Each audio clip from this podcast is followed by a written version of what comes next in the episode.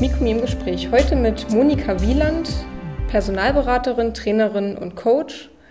Ich freue mich, dass Sie hier sind. Das Thema heute ist situative Mitarbeiterführung.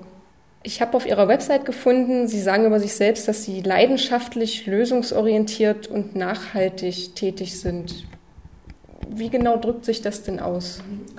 Also leidenschaftlich bedeutet für mich, das ist eine Haltung. Das sagen, jeder Kunde ähm, leistet ganz viel. Das sind Leute, die einen praktischen, guten Job machen. Und ich verstehe mich als Unterstützer einfach zu sagen, meine Professionalität, mein Repertoire stelle ich zur Verfügung, ähm, damit sie die Themen, Alltagsthemen bewältigen können, dass ein gutes Zusammenspiel zwischen Mitarbeitern und Führungskräften funktioniert. Und da kann ich nicht sagen, ein guter Kunde oder weniger guter Kunde, da ist mir jeder spannend und interessant. Und äh, ich habe so die Erfahrung gemacht, dass es wirklich fantastische Biografien gibt und ähm, das verlangt mir immer sehr viel Respekt ab. Und das ist mir wichtig, also dass auch der Kunde spürt, ich bin im Jetzt und hier und ja, schauen wir mal, wohin Sie sich bewegen wollen und wie ich Sie dabei unterstützen kann. Sie haben ja einen sehr beeindruckenden Lebenslauf, Berufsausbildung zur Werkzeugmacherin, Lehrerin, BWL-Studium, verschiedene Fortbildungen zu Trainern. Wie kam es dazu, dass Sie nach und nach diese verschiedenen Etappen absolviert haben? Ja. Manches ist Schicksal, anderes ist äh, bewusst gewählt. Mein Traumberuf war Lehrerin und ich komme aus einem katholisch geprägten Elternhaus und da war so die politische Orientierung zu DDR-Zeiten nicht so ausgestattet. Ich bin Zwickauer, ich habe dort in einer Maschinenfabrik gearbeitet und das hat mir gefallen. Also das war was Praktikables, ich bin mit den Leuten gut klargekommen.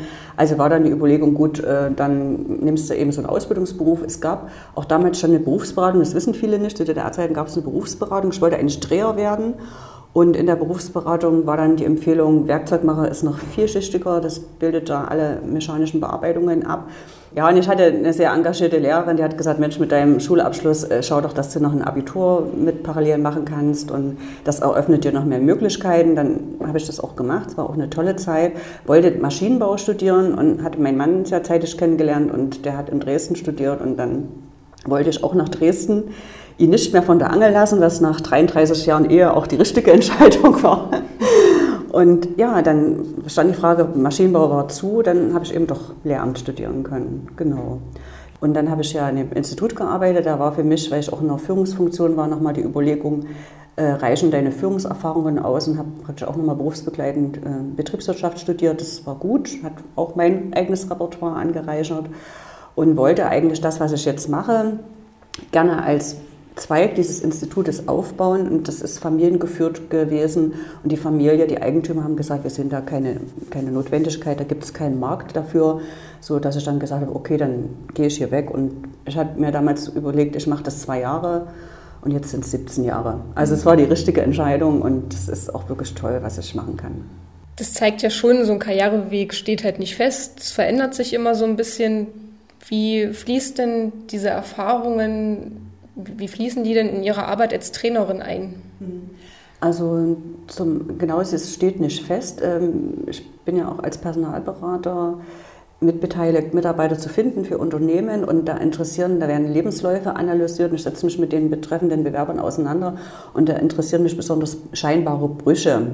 Äh, wirklich nachzufragen, wie ist es dazu gekommen und was, was hast du für eine Erfahrung gesammelt, was war dein Anteil dran, alles mhm. Schicksal, alles Gott gegeben oder war es dein eigener Einfluss?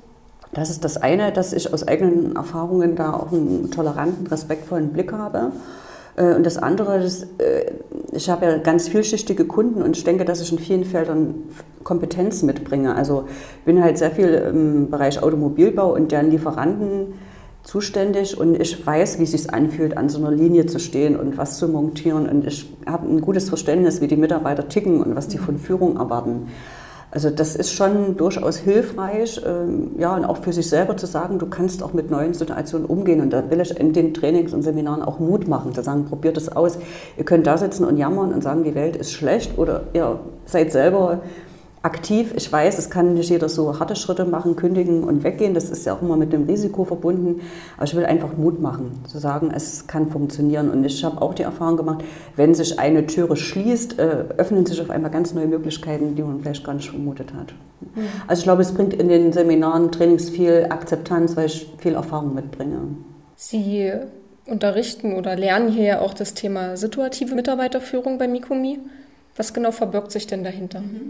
Also ich beziehe das auf ein Modell, ein amerikanisches Modell, das heißt direkt situatives Führen von Hersey und Blanchard, ist 1993 von Lutz von Rosenstiel nochmal auf den deutschen Markt ähm, modifiziert worden.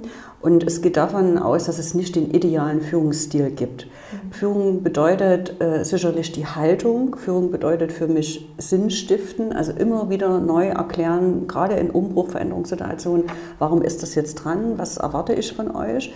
Führung bedeutet für mich Strukturen zu schaffen und Freiräume zu gewährleisten. Und Führen bedeutet für mich die Verantwortung der Führungskraft dafür zu sorgen, dass der Mitarbeiter sich weiterentwickelt, weil die Welt dreht sich und um Stand zu halten. Und dieses Modell geht, wie gesagt, nicht davon aus, dass es einen idealen Führungsstil gibt, sondern geht davon aus, ich muss die Situation analysieren, den Mitarbeiter bzw. auch das Team. Da geht man also von, vom sogenannten Reifegrad, Selbstständigkeitsgrad aus und dementsprechend passe ich mein Führungsverhalten an.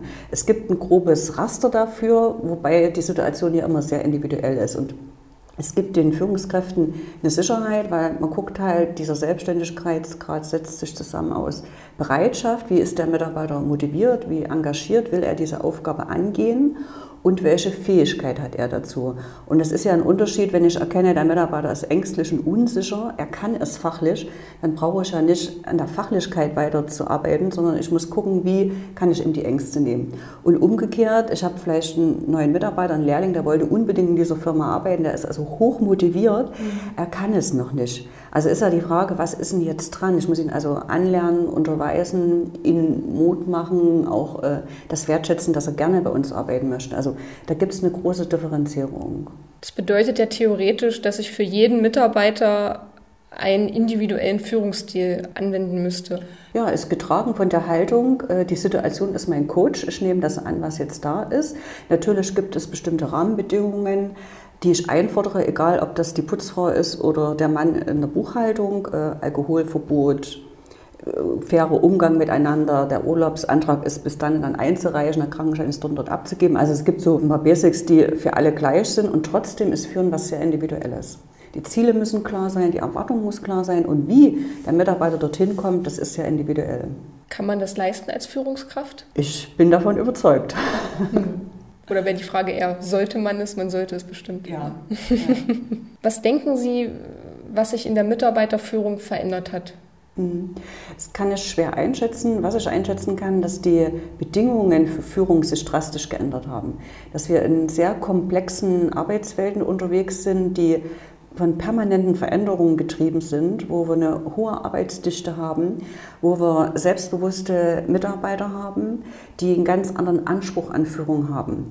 Und mit den Methoden und Mitteln von vor 20 Jahren wird es kaum noch gelingen, dem Stand zu halten.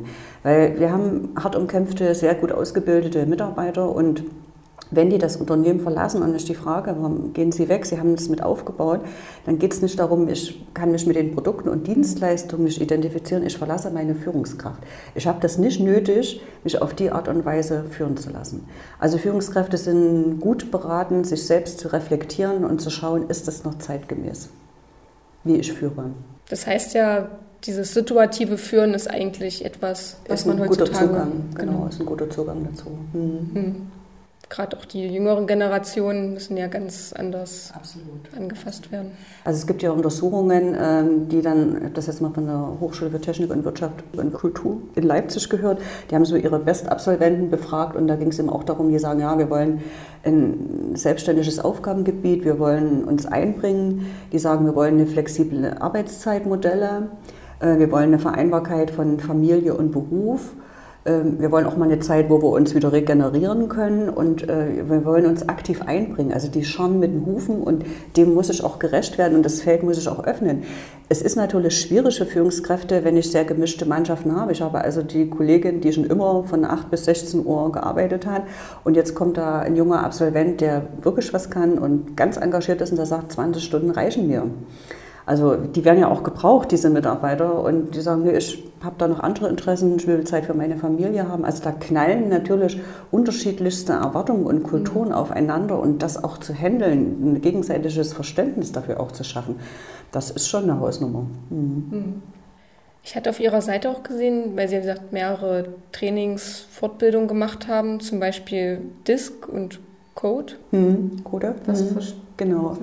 Also mein Kapital besteht darin, mich ständig weiterzubilden. Ich habe keine Maschinen oder Anlagen, bis ein Auto und ein Laptop, das ist jetzt nicht äh, das Thema.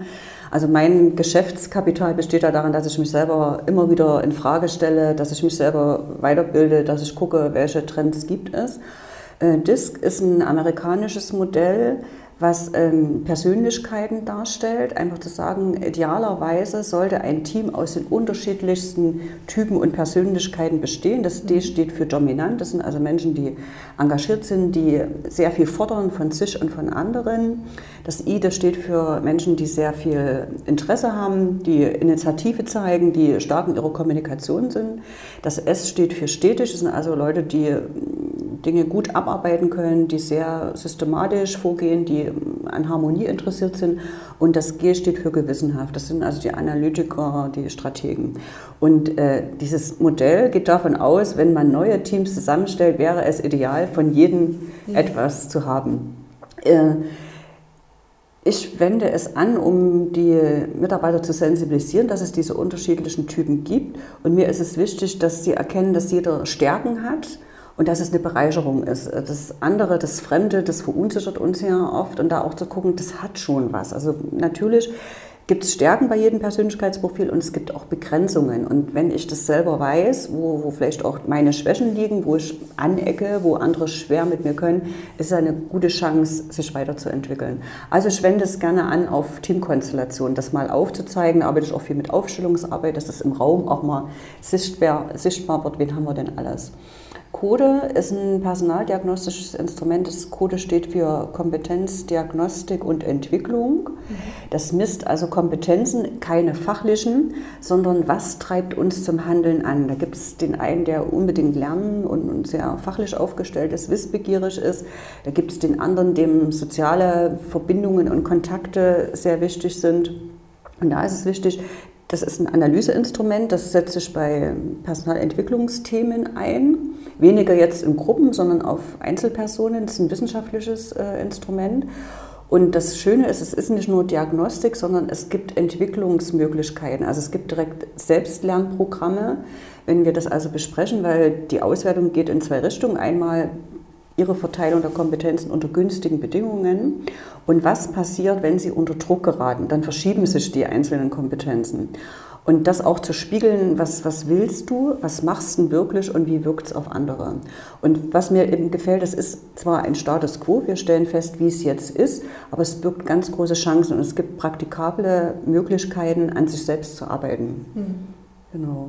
Und geht ja auch wieder auf das situative Führen, genau, genau ja. auf die verschiedenen Charaktere einzugehen. Ja, genau.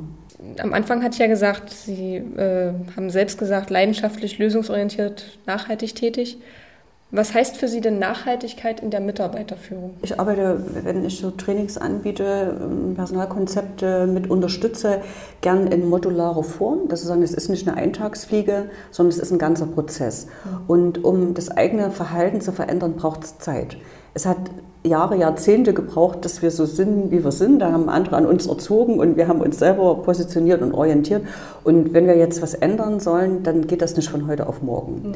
Und äh, von daher ist es für mich immer wichtig, ein Angebot zu machen. In die Richtung würde ich dich gern sehen. Entwickeln, machen musst du es. Und nach einer gewissen Zeit führen wir so eine Reflexion durch, wo, was ist denn draus geworden? Ne? Entweder mit konkreten Aufgaben oder was ich auch sehr gerne mache, ist ein Coaching vor Ort. Wir haben jetzt was im Seminar besprochen und morgen komme ich und laufe mal zwei Stunden mit dir mit und schaue mir das mal an, wie du es umsetzen kannst, wie, wie du ne, mit deinen Kollegen umgehst, wie du mit bestimmten Fachabteilungen sprichst. Also nachhaltig bedeutet, dass der Mitarbeiter erkennt, er selber muss etwas tun.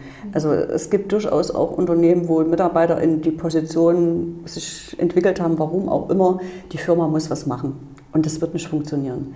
Also nachhaltig wird nur das passieren, wovon ich selber überzeugt bin, wo ich für mich auch einen Vorteil sehe, weil ich schneller, effizienter, zufriedener bin Und Verhalten verändern braucht einfach Zeit und braucht immer wieder Reflexion. Was ist dein Anteil dran? Wir haben immer einen Anteil an dem, was passiert.